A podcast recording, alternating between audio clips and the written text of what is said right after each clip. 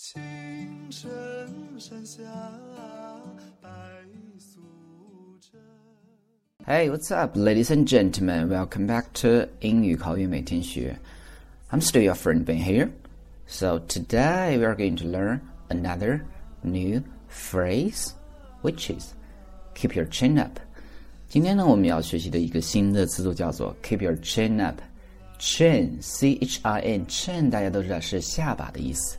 那 keep your chin up 字面来看是抬起你的下巴的意思。那实际是什么意思呢？You know, in English, it means to remain cheerful and hopeful in spite of difficulties or hardships. It is an expression of encouragement to someone who has to bear some emotional burdens. 意思就是说，在困难之中保持希望。其实这句话呢是用来鼓励别人的一句话。那么翻译成中文呢，就是不要气馁，不要担心的意思。 You know, a supportive friend might tell you to keep your chin up. When they tell you this, they are showing their support for you, and it's a way of saying, "Stay strong, you get through this." 一般情况下呢，是一个比较支持你的朋友会对你说这句话了。但他们说 “keep your chin up” 的时候呢，意思就是说让你不要灰心，不要丧气，呃，困难会过去的。其实这个词组的意思也非常好理解的，大家可以想象一下，当你抬起下巴的时候，那你自然是一种比较自信的一种状态。So keep your chin up，意思就是说不要灰心，不要丧气。All right，我们来看几个例子，怎么去用这样的一个词组。比如说，Kevin 运气很差，找工作找了三年都没有找着。那么他和朋友之间的对话呢，就应该是这样子：Hey Kevin, have you had any luck finding work yet? No, nothing. It's really depressing. There's nothing out there. Don't worry, you'll find something soon. Keep your chin up, buddy, and don't stress. 最近找工作怎么样了？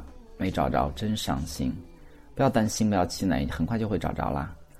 Hey Kevin, have you had any luck finding work yet? No, nothing. It's really depressing. There's nothing out there. Don't worry, you will find something soon. Keep your chin up, buddy, and don't stress. Alright，第二个例子，比如说你期末考试一共有十门课了，但是九门都挂掉了，那你就是非常的伤心，right？那么别人安慰你的时候就可以说 ，Keep your chin up. Remember, nothing is impossible to a willing heart. 不要灰心啦，有志者事竟成。Keep your chin up. Remember. Nothing is impossible to a willing heart。当然，这个词组呢可以用在很多去安慰别人的场合下，比如说，你的朋友昨天刚谈了一个朋友，男朋友或者女朋友了，今天又失恋了，所以 can say keep your chin up。又比如说，你遇到了一个非常困难的一个情况，没有钱花了，right？你的朋友也可以安慰你说 keep your chin up。All right，所以大家今天要记住的就是口语中经常会用到的这样的一个句子，叫做 keep your chin up。抬起你的下巴，意思就是说不要灰心。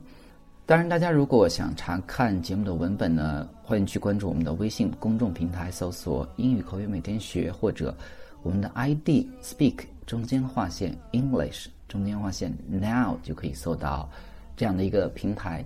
大家回复每期节目的数字，就可以看到这期节目的文本。So guys, that's all for today. Hope you like it. See you next time.